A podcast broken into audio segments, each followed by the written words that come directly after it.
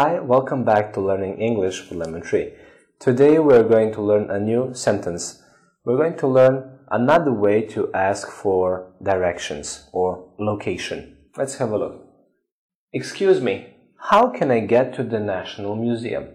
Excuse me, how can I get to the National Museum? Excuse me, how can I get to the National Museum? This is simply another way to ask for directions. How can I get to the National Museum? How can I reach National Museum? Excuse me, how can I get to the National Museum? Thank you for watching. See you next time. Bye.